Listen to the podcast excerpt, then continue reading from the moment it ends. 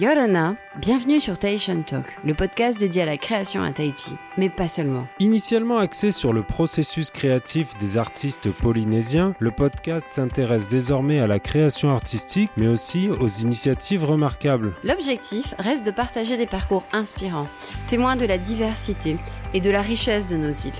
Vous écoutez Tahitian Talk, un podcast co-animé par Myriam Abono et Benjamin Brillouet. Bonjour à tous, Yorana. Aujourd'hui, j'ai le plaisir de recevoir Cédric Van, triathlète polynésien aux multiples victoires locales et aux performances remarquées à l'international. Ces exceptionnelles performances sont d'autant plus remarquables qu'elles sont réalisées dans le cadre d'un régime végétarien.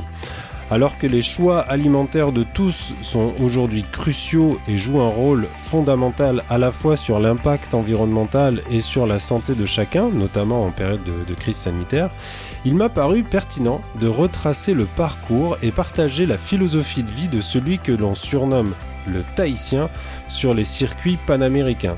Cédric, Yorana, et bienvenue sur le podcast. Yorana. Yorana. Je te remercie d'avoir euh, accepté mon invitation. Je suis super content de te rencontrer d'abord et d'échanger avec toi sur ton parcours parce qu'il est quand même remarquable et, et très intrigant. Mais avant tout, la question que je pose à la plupart de mes invités, euh, des fois j'oublie, mais est-ce que tu écoutes des podcasts? Euh, Non, j'en écoute pas. Euh, bon, j'écoute beaucoup de choses sur YouTube, sur l'histoire de France, euh, des grands personnages historiques qui ont marqué le, enfin qui ont jalonné un peu notre histoire, en tout cas francophone. Euh, J'écoutais beaucoup de podcasts euh, quand j'étais à l'université, donc j'ai passé six ans aux États-Unis. J'écoutais notamment Untitled Opinions. Euh, en fait, c'est euh, un podcast de Stanf Stanford University qui parlait vraiment, euh, c'était vraiment axé philosophie, euh, socioculturelle et ce genre de choses et des, on va dire des enjeux euh, sociétaux politico slash culturels. Voilà de, de, pays qui étaient on va dire en effervescence euh, dans les années 2000 de 2008 à 2011 où j'ai fini mon université enfin 2005 2000, 2006 2011 voilà. Mais après euh, que j'ai quitté les États-Unis j'ai un peu arrêté les podcasts euh, de Stanford et autres. Mais j'essaie de garder quand même une curiosité intellectuelle, si on peut dire. Dans quelles conditions tu écoutais tes podcasts à l'université? Dans quelles conditions C'est-à-dire cours, Non, euh, non, pas du tout, pas du tout. C'était vraiment pour me déconnecter un peu de parce que je faisais, j'étais en, j'étudiais les mathématiques. Et au début, en fait, les mathématiques, euh, à un niveau euh, pas de tout de haut voltige, j'étais jusqu'au master, c'est perçu comme étant une discipline euh, très en fait, à l'opposé, à l'antithèse de la créativité. C'est un peu bizarre de dire ça, mais on voit les, enfin les, gens, les néophytes, qui n'ont pas fait du tout de maths, on va dire, de, au-delà du niveau, universitaire, enfin, ou juste lycée, ils pensent que les maths ne font pas du tout intervenir la créativité, alors que c'est tout le contraire. Quand on commence à faire des maths à l'université au niveau master, la créativité devient l'ingrédient principal. Et, inévitable, même primordial pour euh, faire de la bonne des bonnes mathématiques. Et euh, au début à l'université, j'étais toujours un peu dans ce carcan de penser que il fallait être carré, il fallait juste savoir faire des calculs, rester dans un cadre, euh, enfin voilà, qui était un peu l'antithèse de, la créativité. Et du coup, j'avais tendance à aller chercher des, à me promener un peu dans des domaines qui qui, qui, favorisait ou qui sollicitait un peu plus la créativité. Donc j'étais tombé sur des podcasts, euh, a priori, on a tendance à dire que voilà, la philosophie c'est vraiment l'antithèse des mathématiques ou la littérature ou les euh, humanities, comme il dit, social sciences. C'était vraiment des, euh, des domaines où voilà, on, c'est pas du tout pour, pour, les, pour les gens, sciences sociales, c'est un peu un oxymore quoi. Donc je me suis dit, bon voilà, je fais des maths, j'étais en première année de, de licence, on va dire, là-bas aux États-Unis et j'étais encore dans, ce, dans cette rigidité de la pensée euh, où euh, créativité n'était pas du tout voilà il fallait juste euh, gober des formules il fallait les mémoriser et les recracher aux, examens. Donc j'ai cherché un peu plus dans les social sciences. Et c'est comme ça que je suis tombé sur des, des podcasts donc c'était plus par recherche de divertissement et par un peu un, un, une hygiène mentale. Parce que je me suis rendu compte que enfin au début je je faisais des maths et je dis waouh c'est ça les maths c'est très ennuyeux quoi. C'était c'était facile d'avoir. Uh, it was easy to ace my exams. Uh, just needed to remember the, those formulas and just spit them out at, at, the right time and you get an A. And, et puis je me suis dit ouais si c'est ça c'est, c'est, nul quoi hein.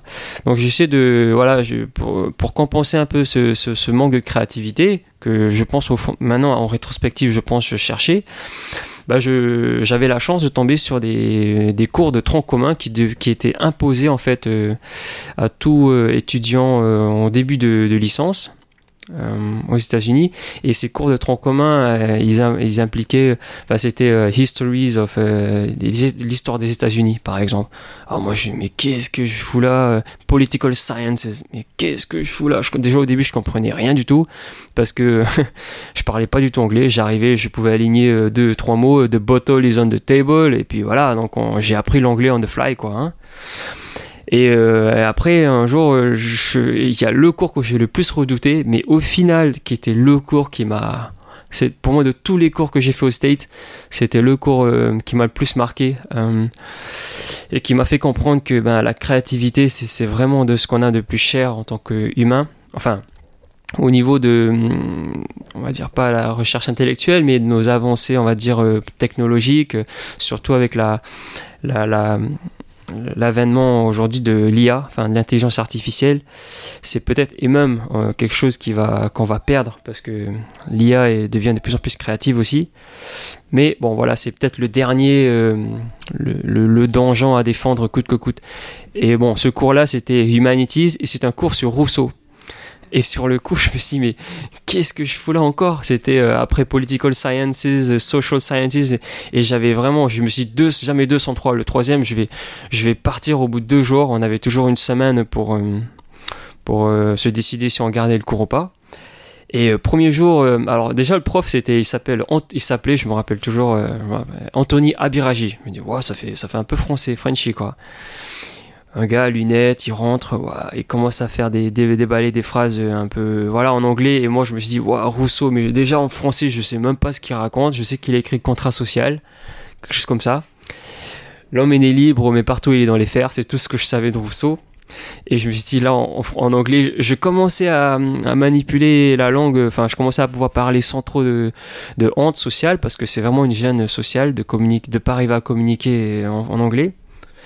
Et je commençais à manipuler un peu l'anglais et hum, je me suis dit ça va être la catastrophe cette, ce cours-là, Humanities, euh, euh, des discours de l'inégalité de Rousseau. C'était axé sur ça et je me dis je vais je vais partir au bout de deux jours. Et le, le et ce qui m'a fait rester dans ce cours c'est c'est qu'à la fin du premier du premier cours, je me rappelle, euh, un professeur Abiraji a dit dans notre cours il y aura rien à retenir, il y aura tout à réfléchir.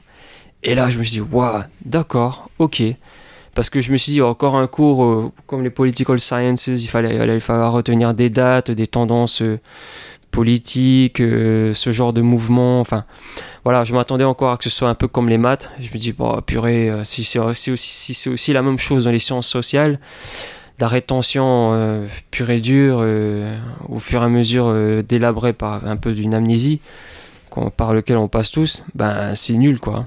J'étais, j'étais déçu. Enfin, euh, la dernière phrase a fait que je suis resté. parce qu'il faut une tête euh, bien faite euh, vaut mieux qu'une tête bien pleine. Voilà, voilà. Mais aujourd'hui, c'est plus, c'est pas du tout le cas. Parce qu'avec Internet, quelle est la vitesse de la lumière On s'en fout. en deux clics, on le sait. Siri, voilà.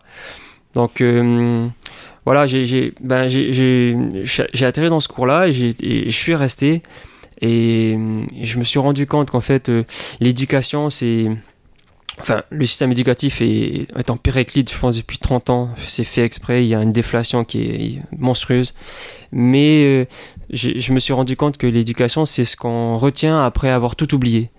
Euh, c'est un peu cet esprit d'analyse, c'est mélanger un peu un côté d'humanité. Et, et, ce mélange-là, c'est pour moi, c'est c'est ce, c'est ce que j'ai touché de plus beau pendant mes six années universitaires. C'était pendant ce cours-là sur Rousseau où on s'est mis à penser, à essayer de refaire le monde d'une autre façon.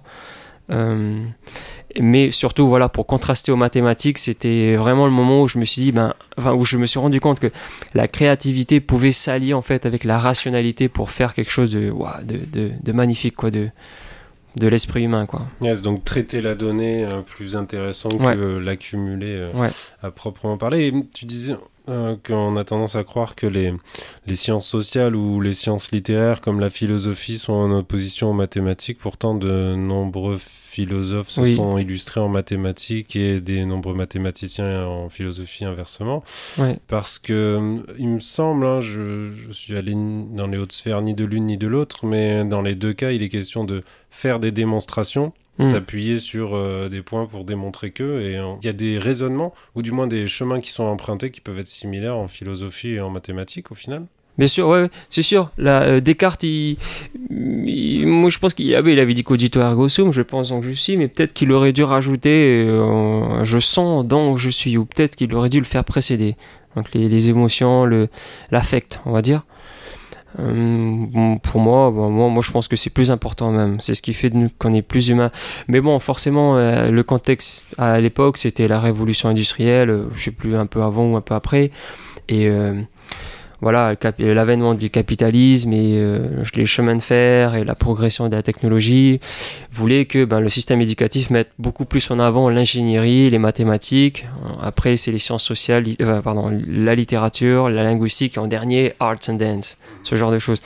Et aujourd'hui, malheureusement, ben, on a toujours ce, système éducatif hérité du, de la révolution industrielle du 17e ou 18e, mais c'est plutôt adapté, je pense, à nos, à nos contraintes, enfin, à, la société contemporaine, parce que euh, on voit très bien, on a, des gens qui, sortent euh, surdiplômés, ils sont montés comme avec une mémoire de cheval, et pourtant, c'est pas socialement ceux qui réussissent le plus, euh, enfin, successful.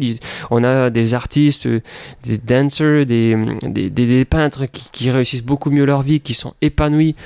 Ce qui prouve que le, système éducatif n'a pas su s'adapter, ou peut-être on a fait exprès de. Moi, je pense que le système éducatif aujourd'hui est une, est une usine à crétins.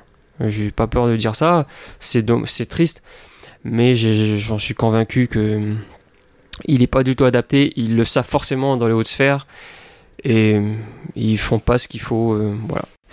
Moi, je pense que l'éducation nationale devrait s'appeler instruction nationale, car son Mm. rôle, c'est d'instruire, et je pense qu'il faut ramener le parent dans le rôle d'éducateur euh, pour remettre les, ces- Mm. cette chose à, à la place. D'ailleurs, en parlant de, de parents, on, avec cette ce démarrage, on, on est allé, un- on est allé rapidement aux, aux États-Unis et dans cet Ouais, échange ouais. très enrichissant. Euh, mais ce que je ne sais pas euh, précisément, c'est euh, tes origines, euh, la famille, les, Ah. le, vraiment le, Hmm. le point de départ. Ouais. Ah, je vais changer de batterie et je repose la question. Du coup, tu as grandi euh, dans quel. euh, Alors je suis né à Papeete et puis à ma naissance, mes mon père avait travaillé à Taravao, euh, euh, parmi les vaches en fait, à la laiterie. Et donc j'ai passé, je pense, un an. ouais, j'ai passé un an sur les plateaux de travaux. Bon, forcément, on est tous, euh, on, on se rappelle pas. Ensuite, j'ai, on a déménagé, on est venu dans un, dans une vallée, dans une un quartier, voilà, au, à la limite du seuil de la, enfin pas vrai, pas très côté quoi, Titioro, si tu vois. Ouais. Dans des quartiers où on fréquente un peu une classe sociale. euh, J'aime pas dire défavorisée parce que c'est c'est- c'est- c'est- c'est un peu une langue de bois. J'ai envie de dire populaire. Ouais, Ouais. populaire ou. euh, faut pas que je dise exploité. Parce que là, on va me classer en vraiment anti-système. Mais bon, voilà, à vous, à vous de trouver le mot. Mais bon, voilà. Titioro, donc c'était pas la joie tous les jours, mais. euh, ça, ça me fait penser un peu à ce que Camus disait, c'est cette richesse dans la dans l'eau déserte. Ben, moi, j'étais dans les dans la rivière à- au fond dans la vallée. On n'avait pas grand chose, mais le fait d'avoir juste le soleil et la rivière, c'était toute la richesse qu'il nous fallait. Voilà, j'ai grandi à Titioro. Et ensuite, on a déménagé un peu. Côté famille, euh, alors mon père, il est on va dire, de- de la diaspora chinoise. Ma mère, euh, mon grand-père, on va remonter plutôt à mon grand-père, est d'origine corse, pure corse. Et euh, il avait un nom d'ailleurs qui fait très corse, c'est Andreucci. Voilà, donc pure Corse, et euh, c'était un militaire, un parachutiste. Euh, il a sauté euh, en parachute à, Dien Bien Phu durant la guerre du Vietnam à- avec le colonel Bijard. Ok. Et Aujourd'hui, j'en suis fier, je suis fier de le dire parce que bon, c'est voilà. Et il a fait aussi un peu la, il était à Alger, euh, la guerre d'Algérie. Donc voilà, il a raconté ma grand-mère et bon voilà, j'ai un peu de, je, je suis un peu, euh, voilà, j'ai un peu de mélange. Euh. et je me, vu le contexte sanitaire en ce moment, je me revendique un peu de cette, de, de, cette hargne, d'être hardi un peu côté militaire. J'essaie de me repenser un peu, j'essaie de me remémorer un peu de toutes ces images parce que j'ai pas, j'ai pas mon grand-père euh, corse qui était para. Euh, bon, il est mort quand j'avais 6 ans, donc je me rappelle pas grand chose, mais bon, j'ai des photos, donc je me reconstruis un peu cette mémoire de lui au travers de ces photos. Mais voilà, mon origine un peu ethnique. Je suis, mais bon, j'ai grandi à Tahiti euh, toute ma vie jusqu'à l'âge de 19, 18. Donc après le lycée 2005, j'ai fait une, euh, donc j'ai fait j'ai fait une terminale S, euh, option maths. Donc j'étais déjà un peu, j'avais déjà des propensions un peu euh, voilà, au maths, euh, je pense que c'est papa, mon père qui, qui me mettait à faire, à jouer à un jeu. Je me rappelle, euh, on avait dans les années 80, au début des 90, donc j'avais 7 ans ou, enfin voilà, 94, 95. Il avait les tout premiers Mac, les, vieux trucs euh, énormes, comme les télés cathodiques qui, qui implosent au moindre choc. Et il y avait un jeu dedans, un vieux jeu, je me rappelle, s'appelait Mad Blaster. Euh, donc des maths, euh, bon, des, petites additions et ce genre d'arithmétique et d'algèbre assez euh, commun quoi. Il y avait un petit dessin d'une fusée qui décollait dès que je résolvais, enfin voilà, l'algèbre simple. Et bon, ça m'est resté quoi.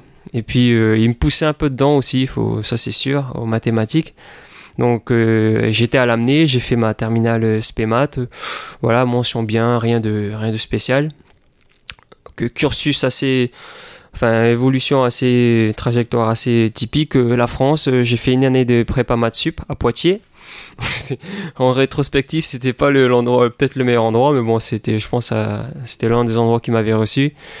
Et euh, c'était un dépaysement mais c'était choquant. Passer de toute la famille et la culture à, plus rien du tout c'était ça m'a fait vraiment bizarre en tout cas j'ai fait un an le rythme des cours m'a fait comprendre que en fait le côté humain était vraiment mis de côté. C'était vraiment dormir, manger, bosser. voilà, c'est on est le surnom des des des, des c'était top parce que c'est des gens qui font qu'étudier, on les voit jamais. A contrario, les, les littéraires, c'est les hippocagnes. C'est des gens qui sont, voilà, ils ont besoin de s'exprimer parce que, voilà, pour entretenir un peu ce côté euh, échange philosophique de, des, cafés de Camus et Sartre, euh, il fallait forcément des échanges. Euh, voilà. par contre, nous, on ne se voyait jamais. Et ça, ça m'a vraiment, ça m'a vraiment cassé parce que les week-ends, en plus de ça, les week-ends, euh, tout le monde rentrait chez soi parce qu'ils habitaient tous dans la périphérie ou pas loin. Et moi, j'étais le seul dans le dortoir à rester. Et j'ouvrais mon petit balcon et il y avait personne. Il y avait même pas le jardinier. Et tous les week-ends pendant un an, j'étais là, mais waouh, mais qu'est-ce que je fous là? Je suis tout seul. Je parle pas à grand monde parce que j'étais tahitien et les maths, il fallait, voilà il fallait envoyer. Donc à la fin de l'année, euh, mes parents, enfin, on fait le point et je leur dis, euh, c'est vraiment, j'aime pas, je, suis en train de me déshumaniser là. Et mon père ayant eu un master MBA euh, à Cincinnati, Ohio, dans les années 70, il me dit, bah écoute, tu, tu transfères, tu transfères tes crédits, tes unités et valeurs je sais plus ce que ça veut, enfin ce que c'est aujourd'hui, mais c'était ça à l'époque, aux États-Unis. Et euh, j'ai atterri un peu par hasard à l'université de Colorado Boulder. J'ai pas vraiment choisi le spot. Euh, en fait, si, j'avais, je faisais beaucoup de vélo à l'époque. Euh, je faisais un peu du cyclisme sur route. Et en, piochant un peu euh, sur internet, en regardant les universités qui pouvaient m'accepter, bon, j'avais pas du tout accès au, Ivy League, comme on appelle. Donc, c'est les grandes universités prestigieuses qui sont vraiment, qui trustent vraiment le podium des, meilleures unités du monde. Voilà, c'est MIT, Stanford, Harvard, Columbia. Donc, j'avais pas du tout la, la caisse intellectuelle pour, pour y arriver. Je prétendais pas du tout non plus. Donc, on cherchait des, des universités de, pas de seconde zone, mais on va dire euh, potable euh, et on est tombé un peu par hasard sur euh, Boulder hein, parce que voilà moi j'avais je faisais du vélo donc je cherchais une université qui soit pas du tout au centre d'une cité avec du béton partout voilà, je revenais un peu de ça à Poitiers enfin en tout cas c'est l'impression que j'avais. Je cherchais une université qui soit un peu voilà avec un côté nature euh, donc, et, j'avais vu que euh, CUCB, euh, University of Colorado Boulder, avait gagné 10 fois les championnats nationaux de, cyclisme sur route. Je disais à mon père, hey, regarde, ils sont bons. Puis voilà, de fil en aiguille, il regarde et lui il regardait plutôt le, côté, ici c'était une université côté. Et il se rend compte, eh mais regarde, ils ont, ils ont quatre prix Nobel, chimie, physique et voilà. Je dis, ah ouais, d'accord. Donc côté euh, département ingénierie, c'est, pas des bleus quoi. On est allé visiter et mais tout de suite on est tombé sur le charme. Euh, Boulder a été élu campus, euh, c'était deux ans ou un an avant, plus beau campus des États-Unis. Et en fait, on, s'est vite rendu compte que c'était magnifique, que le cadre de vie était superbe. C'est une université qui est, qui est postée juste au pied des Rocheuses. Donc derrière l'UNIF, il y a tout, littéralement toute la chaîne de montagnes des Rocheuses et devant, c'est des plaines à perpète. Et Denver est pas loin. Donc on s'est dit, allez, en France, on y va. Donc je parlais pas du tout anglais à l'époque. euh, J'avais un niveau vraiment pff, minable. Donc j'ai appris l'anglais en même temps que je prenais des cours. Et voilà, c'est parti comme ça. C'est audacieux, c'était courageux. Ouais, à l'époque j'étais très naïf, hein, donc je, je- je suivais un peu ce que mon père me disait. Euh, j'étais conscient un peu de la difficulté, mais mais je pense que ma la naïveté a été de me, a été ma chance aussi. Ouais, à, y, à y repenser parce que à trop y réfléchir euh, des décisions majeures dans notre vie comme ça, on- ça, nous paralyse et au in fine on, on bouge pas, on revient à notre confort et, et je, voilà, bon, ma naïveté a, été, a fait que, enfin, je suis content d'être, d'avoir été un peu crédule à ce moment-là. Ok. Et là, donc, euh, les études étaient, comme on en a parlé en intro, beaucoup plus enrichissantes, beaucoup plus ouvertes. Et dans le même temps, euh, tu pouvais faire plus de vélo, plus de Ouais, sport grâce à, à cet environnement euh, ouais. hyper favorable. Autant de routes que de montagnes, vu qu'il y avait de la plaine à droite et des montagnes à gauche. Ben, alors, au début, parce que je parlais, j'avais vraiment du mal à communiquer en anglais avec, euh, ben, juste autour de moi en fait. Je me, je ressentais vraiment comme un, pas un pestiféré, mais un, peu un, reclus social. Personne ne voulait vraiment me parler parce que je me baladais. À l'époque, il n'y avait pas trop les smartphones. Enfin, ça, ça commençait à peine ils étaient pas très, il n'y avait pas d'application pour les dictionnaires et traducteurs. Donc, je me baladais avec un, je sais plus ce que c'était, un sorte de dictionnaire traducteur anglais-français et vice versa. Et à chaque fois que je me mettais à parler, euh, au bout de 20, 10 secondes ou toutes les 10 secondes, je sortais mon dico, euh, comment dire, euh, voilà. Alors forcément, ça minait toute la conversation et, et pour moi, c'était vraiment un- ça devenait un problème euh, presque émotionnel, quoi, parce que j'arrivais pas à m'exprimer. Et euh, je me suis dit, bon, allez, j'arrive pas à m'exprimer dans le contexte académique, éducatif. Je vais essayer de, de trouver un truc euh, que j'aime. Donc, euh, je me suis remis à faire un peu de vélo, d'abord dans le centre, euh, dans, le, la salle de sport de l'UNIF. Et j'avais entendu parler de, de clubs de sport. Et je sais que vous savez qu'aux États-Unis, le sport était vraiment mis en avant, alors qu'en en France, euh, pas du tout, quoi. Je me suis dit, bon, allez, je vais aller voir. Je, suis allé à la première réunion de l'année du club cycliste, parce que je savais que c'était les meilleurs des US à ce moment-là. Il y avait que 10 titres euh, en poche nationaux. Et il me paraissait très froid, en fait. Euh, voilà, et j'avais des problèmes de communication avec eux et j'étais pas très accepté. Enfin, c'est l'impression que j'avais. Et par chance, en fait, au même moment, enfin juste à la fin, euh, dans le même euh, dans le même bâtiment, couloir d'à côté, il y avait euh, première réunion de l'année de l'équipe de triathlon. Ah, Je, je faisais pas du tout triathlon à l'époque. Je nageais pas du tout. Euh, je courais euh, pas du tout. euh, voilà. Je, mais je faisais du vélo. Donc je me dis bon allez, quitte à quitte à payer euh, 75 dollars de fees de, de- de- de- d'annuité. Ça, C'était le, le prix de l'inscription. C'était pareil pour, enfin, pour le vélo, l'équipe de cyclistes que pour le triathlon. Je me suis dit, quitte à payer 75, pareil, si le groupe de personnes, les triathlètes sont beaucoup plus euh, aimables avec moi, j'irai au triathlon. Et il se trouve qu'en fait, ils étaient super gentils, et, euh, friendly with me Accueillant. accueillant, chaleureux. Et même si je parlais pas anglais, ils me demandaient euh, dès que je dès qu'ils me demandaient Where are you from? I'm from Tahiti. What you guys, you kidding? Hey guys. Et puis ils disaient euh, Eh, regardez dans la salle, il y a un, Tahitien et et, euh, et, et tout de suite je dis waouh mais l'ambiance c'est ça a rien à voir, c'est le jour et la nuit avec le vélo quoi. Je vais faire du triathlon. Voilà, je me suis dit, euh, je me suis dit au début, bon, je vais pas faire de vélo, je, euh, je vais pas faire de course à pied ni de natation, je vais faire que les séances de vélo parce que j'ai vu le programme, et c'était des, des tarés les mecs. Enfin, ils, ils s'entraînent tous les jours, deux fois par jour et et au, au final, j'ai fini par faire les trois sports et les deux dernières années aux nationaux, j'ai fini par être le capitaine d'équipe et et c'était c'est un peu le cette petite euh, porte de sortie pendant que j'apprenais à parler qui m'a permis de enfin de qui m'a gardé un peu euh, en une certaine hygiène émotionnel parce que j'avais j'avais enfin trouvé un petit groupe de personnes avec qui je, me sentais bien. C'était pas dans le dans les couloirs académiques, mais bon voilà, c'était quand même dans l'unif euh, et c'est comme ça que j'ai commencé le triathlon en fait. Tu es toujours en contact avec euh, ces camarades de l'époque? Malheureusement, avec la, censure qui règne, j'ai pris position avec la, le contexte sanitaire. Mhm. Je me suis fait censurer mon trois fois mon compte. Ah.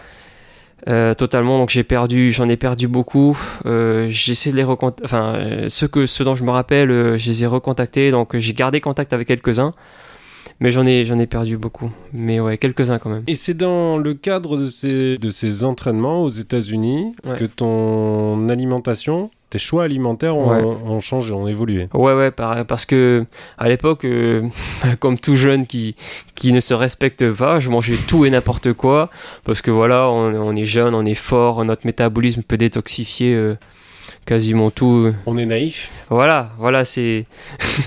voilà, et, et, en fait, aux entraînements, je me rappelle, j'avais des potes euh, qui avaient commencé quasiment au même niveau que moi, aux entraînements, et ils progressaient beaucoup plus vite que moi. Et je, leur, je les regardais et je leur demandais, bro, bro, how do you do it? How do you get better that fast? And I'm not that good like you, even if we started at the same level? Euh, je disais, mais on a, on a commencé au même niveau et t'étais bien meilleur que moi alors qu'on fait les mêmes entraînements. Et il me dit, euh, What do you put in your car? Um, c'est quoi le What's the fuel?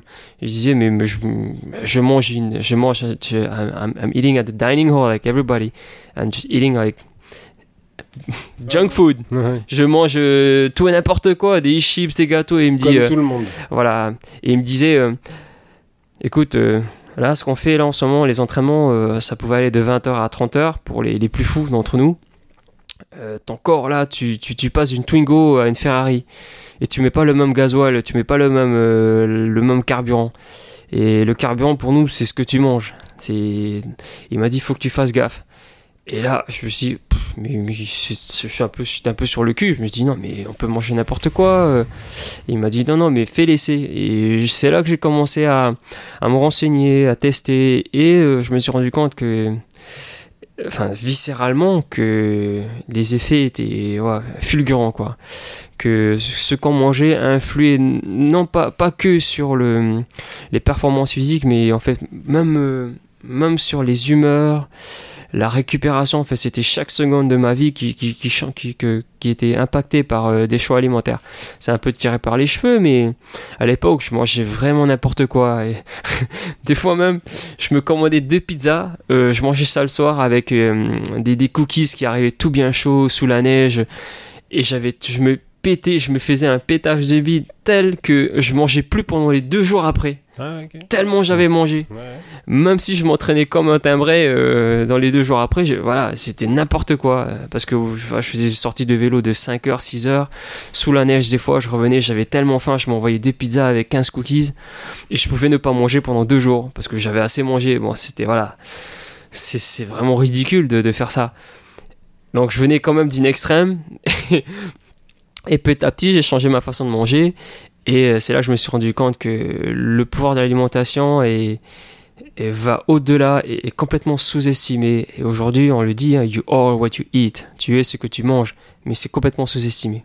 Et cette alimentation a donc une influence sur euh, ton, tes émotions, tes humeurs, tes capacités physiques et aussi sur tes capacités intellectuelles? Ah oui, oui, oui. Dans tes études, euh, moins de difficultés à, de concentration, de mémorisation? C'est sûr, c'est sûr. Euh, on a tendance à, faire la dichotomie esprit et, physio et le corps, alors que je veux dire, euh, par exemple, euh, lorsqu'il y a un décès dans la famille, euh, la tristesse fait qu'on est plus enclin à tomber malade. Ça, c'est prouvé. Donc, l'impact du physiologique sur le psychologique, c'est pas, c'est même plus une controverse, c'est pas une polémique, c'est avéré, c'est un fait.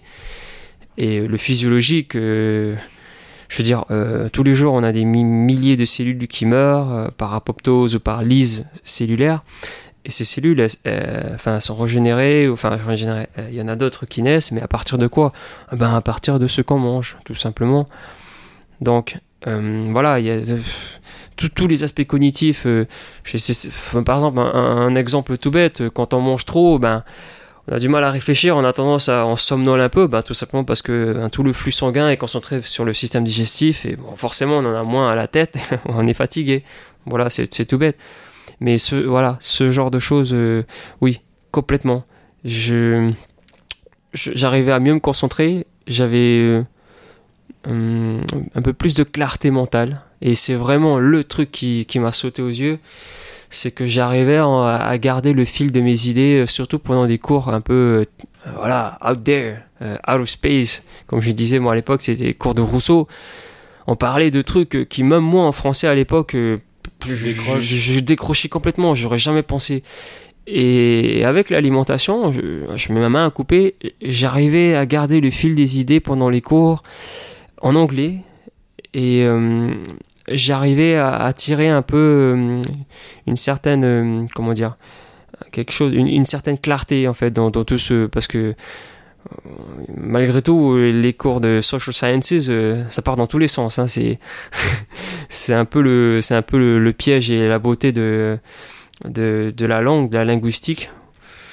C'est qu'un mot est, figé dans son sens mais dans un, mais dans la communication quand on les enfile ça peut être perçu comme enfin il y, a une myriade c'est carrément le langage c'est un kaléidoscope de perception en fait. Ça peut partir dans tous les sens. Et moi j'avais l'impression de d'arriver à garder le fil d'une certaine clarté mentale dans ce brouillard un peu de linguistique qui était présent dans tous les cours de de, de, de par exemple social sciences. Et je pense que je l'attribuais à l'époque à, à ma nutrition en fait enfin beaucoup à ma nutrition parce que c'était, je le ressentais en fait. Euh, voilà. Je sais pas comment dire, mais les effets, ils étaient, ils étaient palpables pour moi. Ouais. Hmm. Quand on commence la journée par une séance de sport, on a les journées hmm. qui se déroulent avec beaucoup plus d'aisance. Ouais, ouais. Donc en fait, c'est un tout. C'est à la fois, euh, c'est une hygiène de vie euh, globale hmm. qui, qui t'a rendu ce service-là. Et du coup, c'était une question que je voulais te poser par rapport aux études. Est-ce que c'est compliqué de faire des études à l'étranger et ensuite quand tu reviens à Tahiti, tu as un diplôme est-ce qu'il est reconnu euh, ici sur le territoire? Non, non, il était. on s'est vite rendu compte que le diplôme euh, là-bas, le Bachelor, Bachelor of Sciences et euh, Master n'allait pas être accepté par le gouvernement ici. Le but à l'époque, quand je suis revenu, c'était de, de faire une équivalence, comme il disait que ce soit reconnu ici. Et le but était de faire le passer le CAPES. Donc c'était un peu ce qui était prévu, passer le CAPES et, aller enseigner dans un, dans un collège ou lycée ici. Bon, euh, la vie a fait que bon, on a, on a sauté sur une occasion euh, dans un business et voilà, aujourd'hui, on, est toujours dans, dans la restauration. J'ai lu dans un article que tu t'étais inscrit au premier Xterra en 2014. Ah, oui, oui, oui, oui. oui. Comme ça. En, ben, en fait, il n'y avait pas. Mais, mais tu étais quand même assez sportif oui, aux oui, États-Unis, quoi. Hein. Oui, oui. Alors, en fait, c'est vrai, aux États-Unis, je faisais déjà du triathlon et la dernière euh, compétition, c'était les championnats universitaires nationaux. Donc, c'était vraiment le truc le plus prestigieux pour toute l'équipe euh, universitaire. Et à la dernière course, j'avais participé quatre fois. J'ai fini deuxième en fait. Mhm. J'étais, c'était le moment le plus, j'étais le plus fier de, tous, de toutes ces années. C'était le moment le plus, c'était une grande fierté. J'ai fini, euh, première fois, j'avais fini 27e, deuxième fois 16e, troisième fois 3e, et dernière fois, dernière tentative au championnat universitaire national, j'ai fini deuxième. Et j'étais vraiment fier de moi, c'était en 2010. Et euh, donc je suis rentré, en 2010-2011, on, a, on s'est lancé dans un business de restauration. j'avais arrêté le sport, j'en faisais un peu comme ça, mais voilà, c'était un peu d'histoire euh, passée. Je faisais toujours, je m'étais remis plutôt à faire que du vélo de route. En fait, ce qui s'est passé, c'est que j'ai eu un accident de route. Euh, c'est comme ça que j'ai fait du etc. J'étais dans la montée de Punavei, dans, la, dans une descente. Je descendais et une voiture m'a, m'a, coupé la route parce qu'il y a eu le soleil à ce moment-là étant plein dans sa vue et il m'a pas vu arriver. Donc euh, j'avais des points de suture dans le dos, euh, voilà, j'avais 3 4 côtes fêlées, euh, le vélo en vrac, tout cassé. J'ai plus de vélo de route. J'avais un VTT en fait qui traînait, donc je, je voulais pas me racheter un vélo de route parce que ça m'a un peu traumatisé cette histoire. Donc j'avais ce VTT, je m'étais remis à faire du vélo, mais du VTT. Et en fait, pas longtemps après, j'ai entendu parler du Xterra. Et je connaissais pas du tout le Xterra. Je suis dit, mais je savais que c'était du triathlon, mais nature. Et je me suis dit, bah, attends, j'ai fait deuxième au nationaux quand même, je suis pas n'importe qui, euh, je, voilà, un petit ego qui remonte. je vais faire le Xterra. Et c'est comme ça que j'ai fait du Xterra en fait. C'est parce ok. que j'avais plus de vélo de route. J'avais eu un pet, euh, j'avais fait, j'avais eu un accident qui m'avait un peu traumatisé des- de la route. Donc je voulais plus trop passer du temps sur la route. Et je m'étais mis à faire du vélo de montagne. Et c'est comme ça que j'ai, fait le premier Xterra. Bon, ça, je sais plus comment ça s'est passé. Je pense que c'était à la Papeno. Euh, j'ai eu une crevaison, je pense. Donc j'ai dû abandonner. J'ai fini quasiment. J'ai fait 3 km à pied. Euh, à Vallée de la Maroto. Enfin bref. Mais c'est comme ça que j'ai démarré, ouais. D'accord. C'est comme ça, Un ouais. concours de circonstances. Ouais, ouais. Et là, tu as pris goût, tu t'es remis à l'entraînement? Ben, ça Tu m'a. inclus l'entraînement euh, Ouais. Tu l'as associé avec ta vie professionnelle? Bah ça m'a ça m'a redonné goût en fait parce que j'ai parce que pour faire du vélo faire du vélo de route à Tahiti ah, c'est barbant c'est nul. Il y a de plus en plus de voitures Il y a de moins en toujours moins de routes. il y a de moins en moins de routes de plus en plus de voitures de plus en plus d'automobilistes. Euh, je me suis dit mais ça va pas s'arrêter. J'avais eu cet accident je me suis dit laisse tomber. Donc faire du VTT c'était quelque chose que j'avais jamais fait.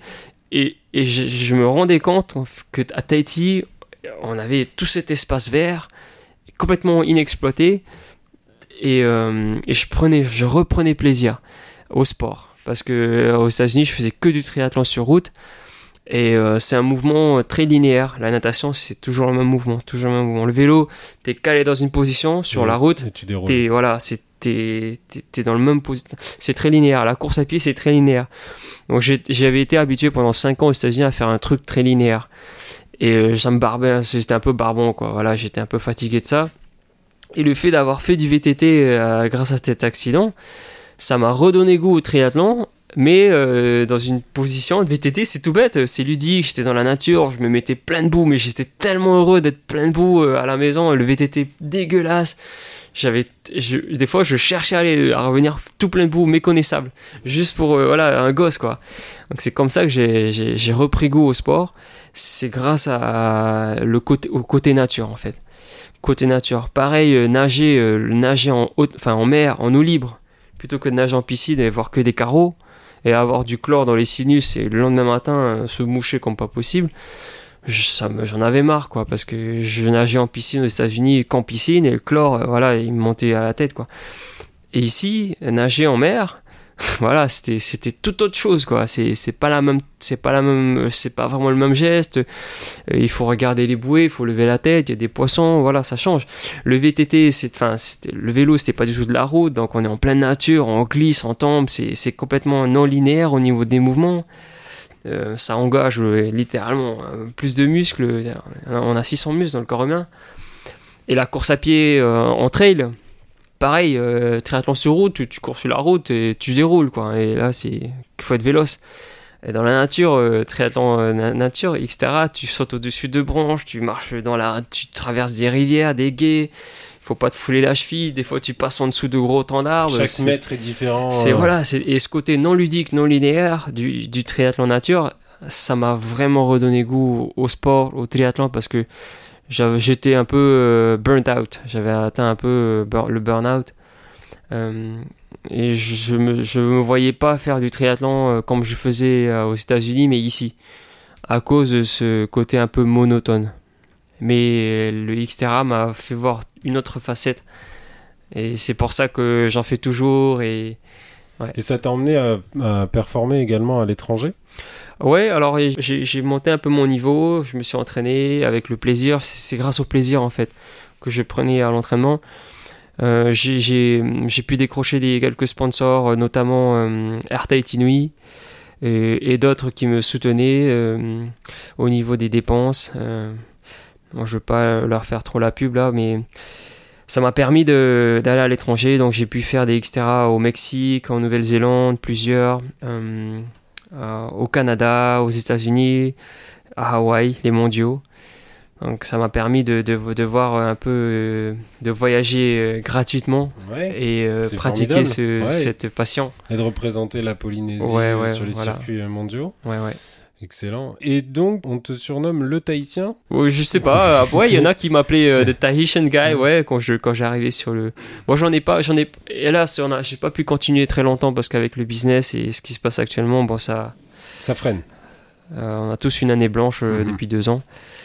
Mais euh, ouais, c'est, ça me faisait plaisir parce que m'ai- j'avais tissé des liens avec des personnes euh, voilà des athlètes euh, côté professionnel enfin dans la catégorie pro parce que c'était vraiment un petit un petit groupe hein, restreint encore. À l'époque c'était pas encore euh, ça avait pas l'ampleur que ça avait aujourd'hui. Euh, là c'est vraiment une euh, Xterra est vraiment devenu un label euh, international. Euh, mais à l'époque c'était encore des petits comités des petits groupes et on pouvait se, se côtoyer facilement avec les autres pros. Et Ouais, ça leur faisait rire de voir un gars qui venait d'une petite île et, qui me demandait mais t'as tu y a du vous faites du VTT là-bas? Et j'ai dit ouais on a on a on a deux sentiers en gros parce que euh, c'était pas du tout euh, ici on s'est toujours pas développé. Je leur disais écoute moi euh, j'ai démonté euh, et c'est d'ailleurs ce qui me démarquait un peu du reste des, quelques pros que je, avec qui je parlais. Dès que ça montait, moi ça m'arrangeait et dès que c'était très technique, j'étais pas j'étais pas à la hauteur de, des, pros, des autres pros parce que hum, voilà j'avais juste j'avais pas ici on n'a pas beaucoup de terrain pour pratiquer la technique. Par contre euh, on a beaucoup de boss et dès que ça monte ça grimpe quoi. Donc euh, vu mon gabarit euh, j'étais très content d'avoir des montées et du dénivelé parce que je savais que ça raide, m'arrangeait euh, C'est à ton avantage. voilà. Et le, le Xterra, euh, comme par chance, qui m'a arrangé le mieux, c'est le Xterra de Beaver Creek, qui est dans le Colorado et qui était une station de ski en temps normal, enfin en, en hiver, une station de ski en fait à deux heures de Boulder. Donc je l'ai fait trois fois cette ce Xterra. Et à chaque fois, c'est le Xterra où j'ai mieux performé parce que c'est le Xterra où il y avait le plus de dénivelé et à chaque fois dans les montées, je je revenais sur des concurrents et et ça m'a fait plaisir parce que c'était pas loin de Boulder où j'ai passé six ans.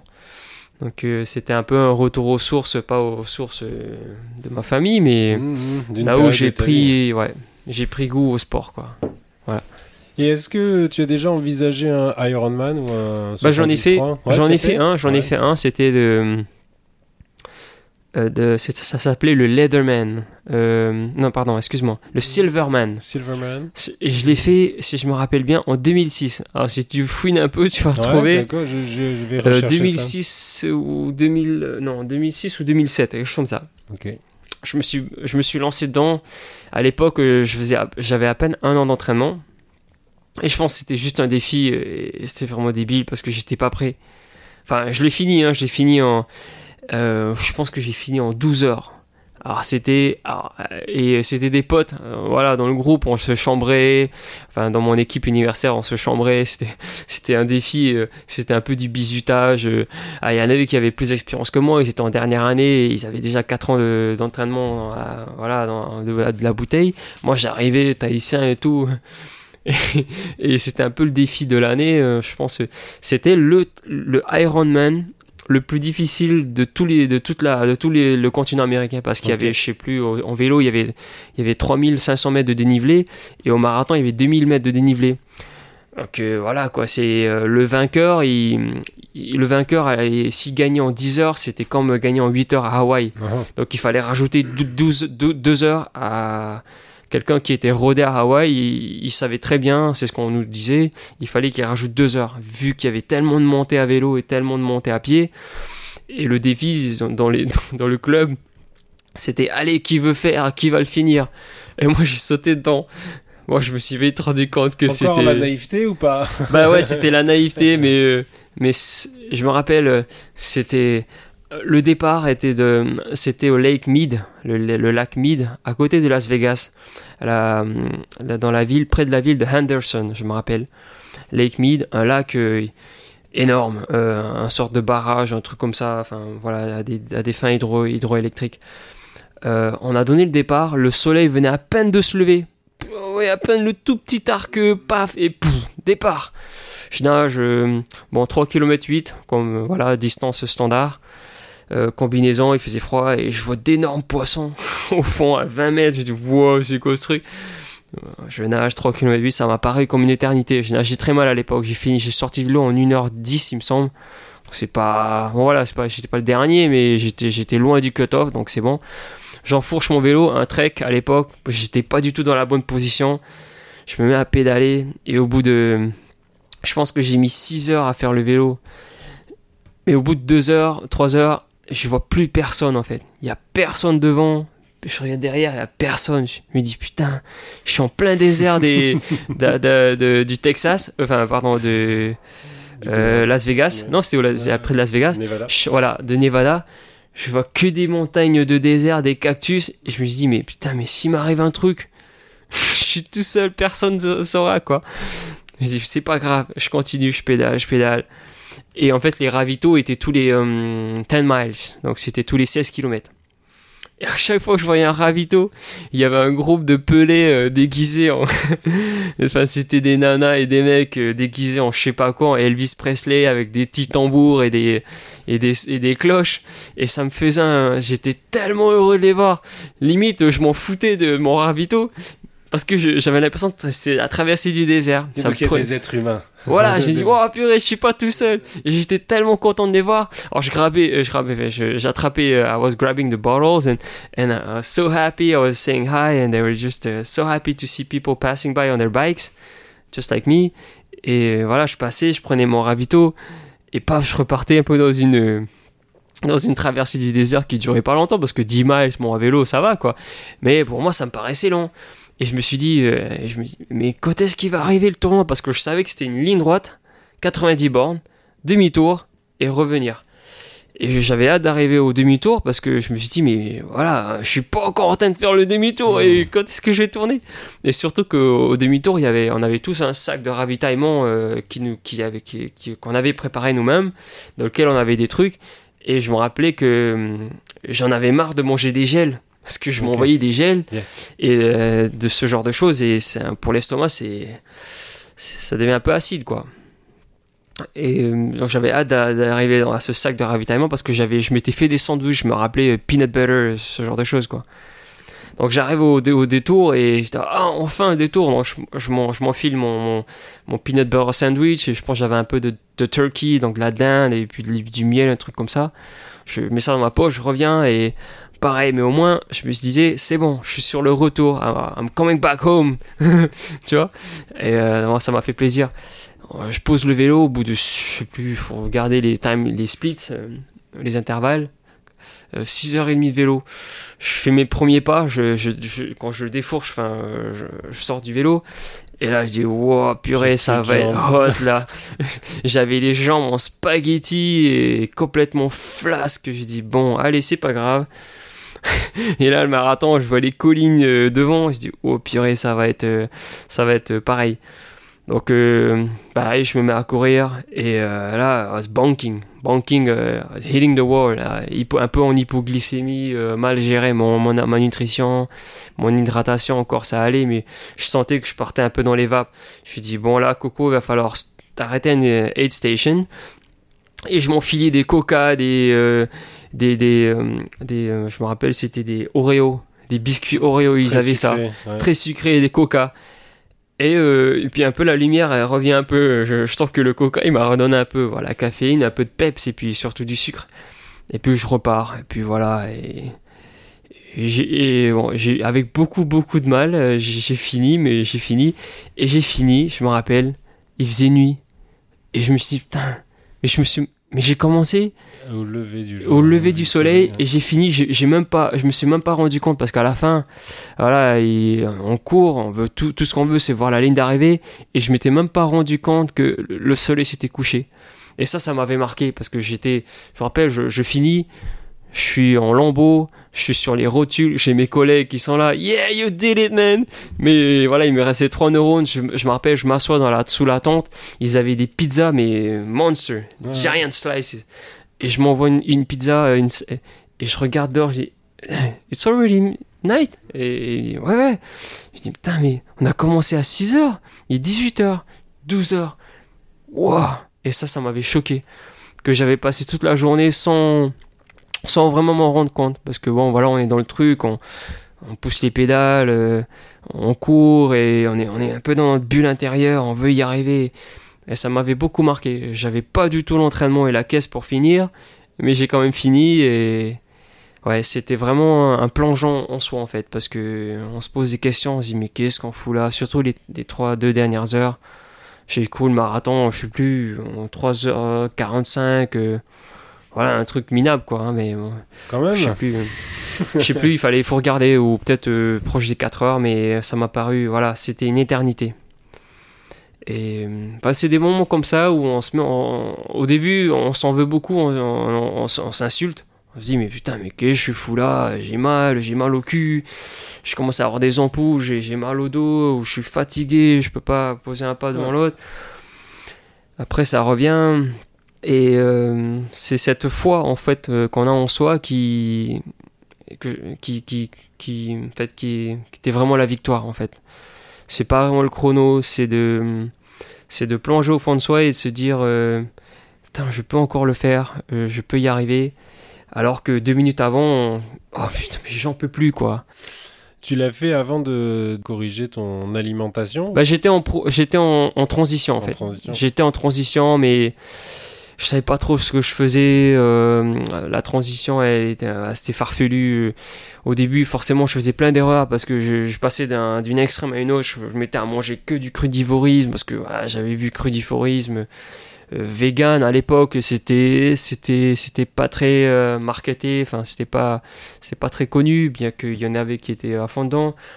Donc, je testais beaucoup de choses parce que je savais que il y avait du bon dedans, mais je sais pas à, quelle, euh, dans quelle proportion. Donc, il y avait des jours, je mangeais que du cru, plein de légumes, et après, j'avais mal au bille, je me constipais, je me disais, mais qu'est-ce qui se passe?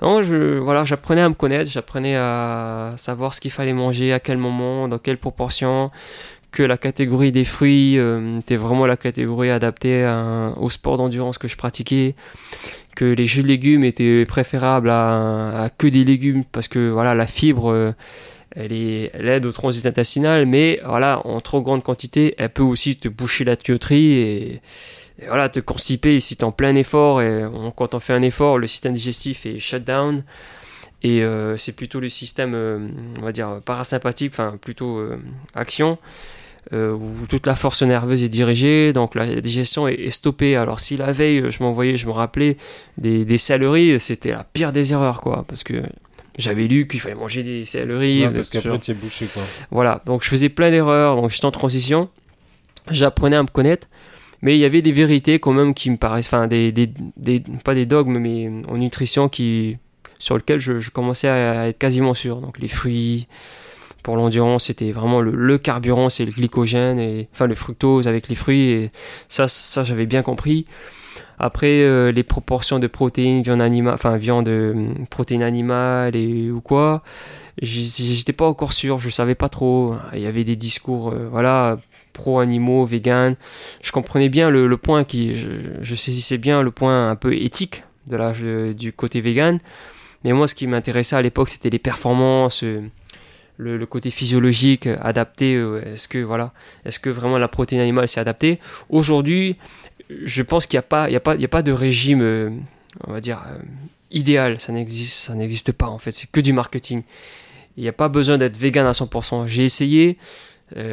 pour moi, en tout cas, ça, je, pense que ça marche pas. J'ai essayé, mais techniquement, j'ai essayé à la définition près. Je consommais même pas de miel, Pourtant, voilà, j'adorais le miel et il y a des vertus, il y a des enzymes dans le miel, des minéraux et tout. Mais bon, le miel, c'est pas vegan. Parce que voilà, c'est l'exploitation des. Voilà, pas de miel, pas de propolis, ça, ça me faisait mal au cœur parce que j'adorais le miel à l'époque. Mais j'ai respecté à la lettre vegan.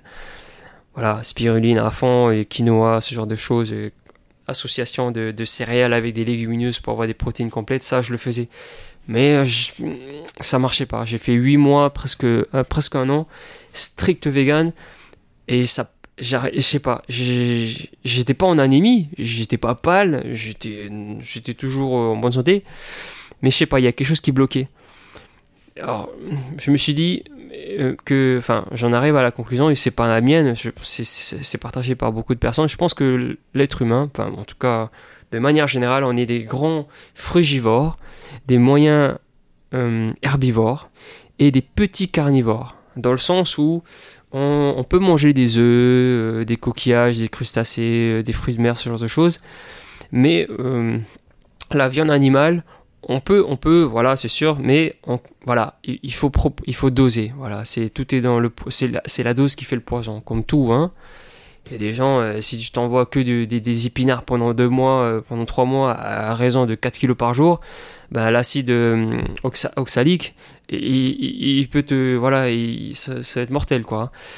voilà, les, légumes ont des mécanismes de protection qu'ils ont, voilà, avec l'évolution, hein, qui font que ben, faut pas abuser d'une chose. Il n'y a pas de, il y a pas, c'est pas là, il y a pas un ingrédient ou un, une baie, euh, même si elle a poussé au fond du Tibet, dans un sol le plus, euh, voilà, sous les incantations de Bouddha, avec euh, le plus, le plus bio possible. Il y en a pas un, c'est, ça n'existe pas. Alors, les gens, ils sont tout le temps à la recherche de formules, de trucs faciles, de- du cacheton, euh, voilà, qui va leur permettre d'atteindre leurs euh, rêves. De, de l'ingrédient miracle. Voilà, ça n'existe pas, voilà. Par contre, il y a une harmonie à trouver, il y a un équilibre à trouver, et voilà, c'est à chacun de le trouver en fonction. Mais il y a des grandes vérités, enfin, il y a des grandes lois de la physiologie, comme l'homéostasie, l'hormèse, qui qu'on partage tous parce qu'au final, on est peut-être tous différents, mais on a quand même un tronc commun. Enfin, on est tous constitués, on a un, cœur de poumon, on est constitué de 100 000 milliards de cellules qui sont spécifiques, hépatiques, cardiaques, euh, nerveuses, les neurones, voilà, des ostéoplastes pour les. Et toutes ces cellules, ben, euh, en gros, elles mangent, elles respirent et elles, elles défèquent, en fait. Elles défèquent. Donc, on- il y a des lois physiologiques qu'on partage tous. Et, euh, et de par ce, ce, ce- ce commun dénominateur de, de notre physiologie, ben, il, y a des grandes, il y a des grandes lois de, de la nutrition qui doivent être respectées. Après, dans, dans ce cadre-là, c'est juste un cadre, on peut se permettre de, de faire, de trouver son propre équilibre.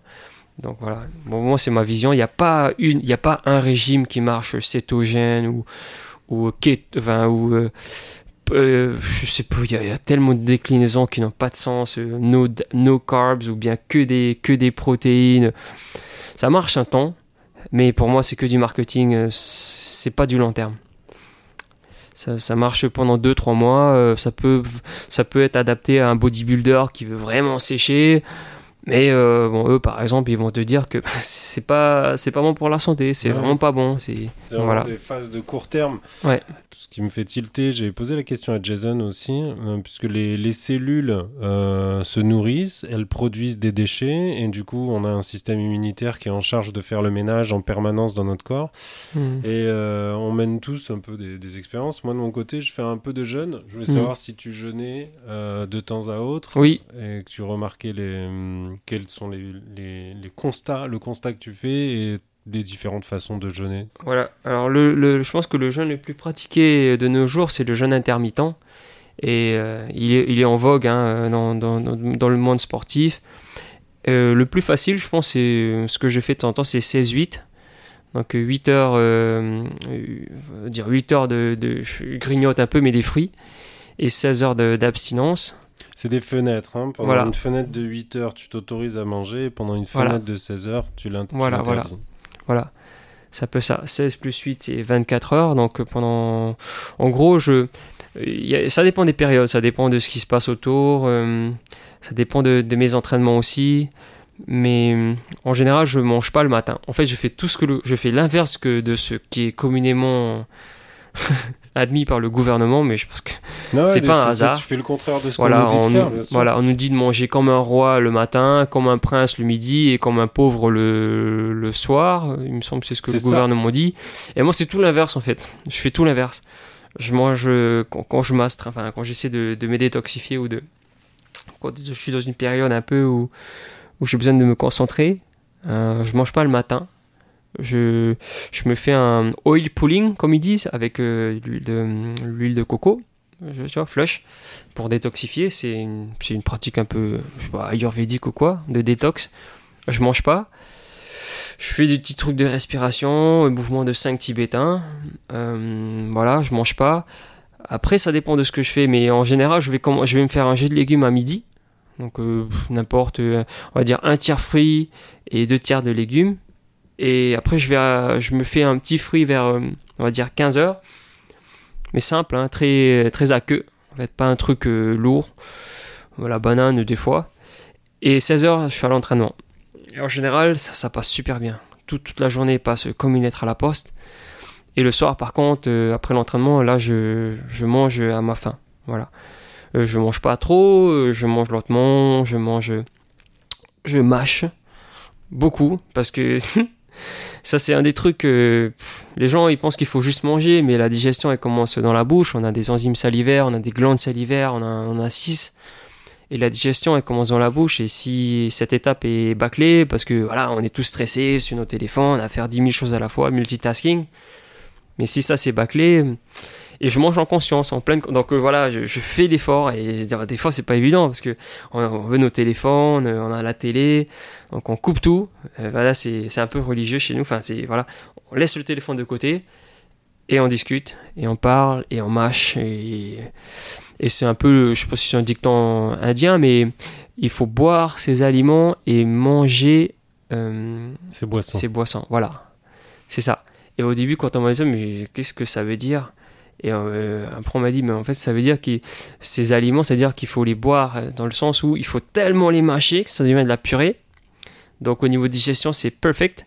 Et boire ces aliments, euh, ça, veut, ça veut un peu. Ce que, de ce que j'ai compris, c'est que la meilleure source euh, dite pour s'hydrater, ce sont les fruits. Parce qu'ils ont tout en eux. Ils ont non seulement le voilà, H2O, mais aussi parce qu'on a une cellule pour, pour, euh, pour, pour, pour, pour que notre corps garde l'eau, il faut qu'on soit minéralisé. Si on n'est pas minéralisé, on peut pas. L'eau ne, ne fait que nous traverser. Donc c'est ce que j'ai compris euh, de par euh, quand ils disent faut boire ces aliments, c'est qu'il faut pas boire que de l'eau. Surtout que les eaux minérales aujourd'hui, je suis désolé, mais les minéraux dedans, il y en a. Si on fait des, prélèvements micrométriques et une analyse, voilà, il y a du potassium, sodium, calcium et tout, mais c'est pas du tout biodisponible, ou très peu. Alors que les minéraux, euh, même nature, dans les fruits et légumes, ils sont biodisponibles. C'est ce que je comprends par boire ces aliments et... euh, enfin, pardon, voilà. Manger ses boissons. Voilà, voilà. Mm. Donc les- la source de, la source d'eau à privilégier, et d'ailleurs c'est ce que je fais, je bois, je bois pas rarement, mais je bois peu d'eau minérale, mais je mange beaucoup de fruits riches en eau en fait. Voilà. Les pommes, poires. Euh, j'évite les j'évite les fruits importés, Importés, parce que voilà, je sais qu'ils sont Yes. ils sont un peu pesticidés surtout les pommes. Bon, je les trempe un peu dans l'acide, enfin pas dans l'acide, dans du baking soda avec Uh-huh. un peu de vinaigre quand j'ai un peu le temps. Mais je privilégie vraiment les, les fruits locaux. Bon, c'est sûr qu'ils sont tous un peu pesticidés. Bon, ça dépend lesquels.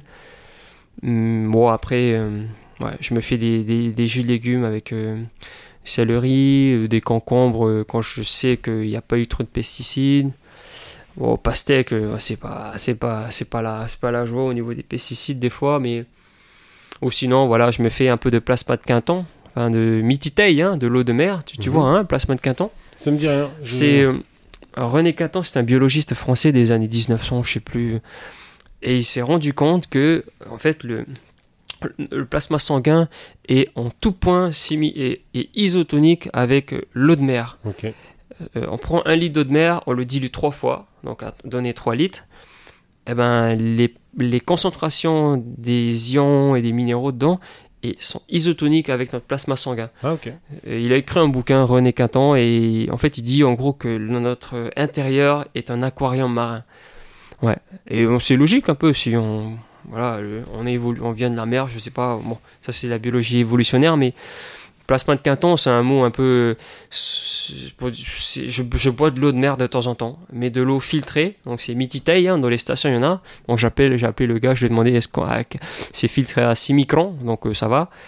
Pourquoi? Parce que dans l'eau de mer, il y a, y a des plantes, des p- phytoplanctons, et ce sont eux, comme nos plantes, qui rendent les, les, les minéraux biodisponibles. Donc de temps en temps, euh, avec de l'eau douce, je vais diluer euh, de l'eau de mer euh, en station, mititeille, à, à, trois, à trois fois, donc pour que ce soit isotonique avec euh, nous, enfin pour nous, voilà, et je le mélange un petit peu avec euh, des bois, euh, voilà, des, des jus de légumes. Pour que ou ça des- passe un peu mieux Voilà, parce voilà. que ça a un- une Voilà. saveur un petit peu. Ah oui, l'eau de mer, euh, c'est- ouais, ouais, Même ouais. si c'est dilué. euh, Ouais, Ça ouais. Oui, oui, ça râpe, ouais. ouais. Voilà, donc je, je bois, c'est rare en ce moment, je mets, de temps en temps, je me fais une petite, cure. Voilà, Mm. plasma de Quinton. Ok. Q-U-I-N-T-O-N. Ils en vendent, hein, euh, des, c'est des fioles, euh, elles sont, elles sont fermées à la, à la flamme, Ok. tac, concasse, euh, mais en fait c'est de l'eau de mer. Alors, mais euh, ouais, ils, le prélèvent, je pense, dans la, pas dans la Manche, mais au large de, je sais plus où, où il y a un vortex du, du en tout cas les labos de, je sais plus si c'est le labo de Quinton que ça s'appelle, mais il y a un truc comme ça. Euh, il faut que il, se positionne à 10 mètres de profondeur. Euh, il y a un vortex entre l'océan euh, pardon, la le courant méditerranéen et l'océan Atlantique. Et voilà, ça, ça énergétise un peu l'eau.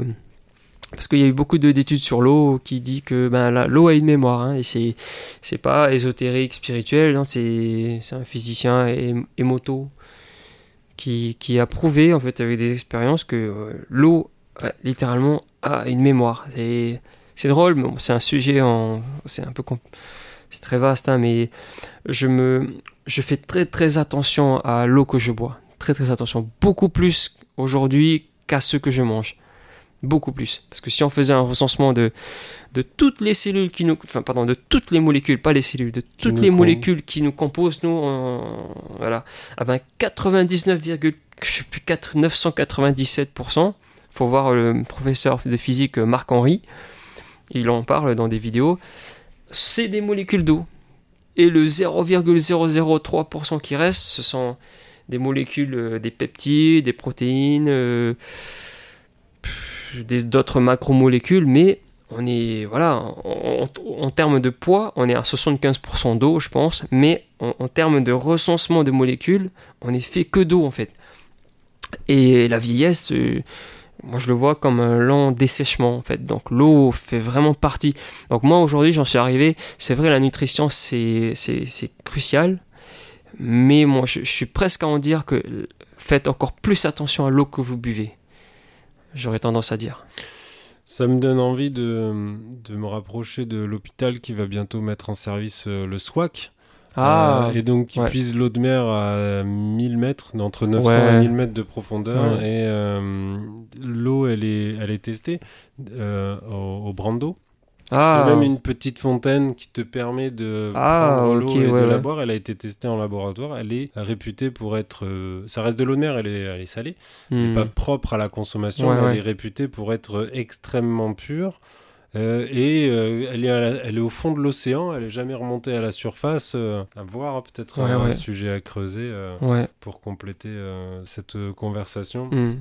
Enfin, tu as grandement balayé le, sujet, puisque j'ai vu qu'en 2017, il y avait eu le, premier salon vegan. Ouais. Je sais pas ce qui. C'était au départ, hein, c'était une petite petit groupe de personnes, mais c'était, on parlait de révolution, de mise en place de, d'une vraie démarche euh, euh, globale. Est-ce que tu sais si, si les salons se répètent, si le, le mouvement prend de, prend de l'ampleur?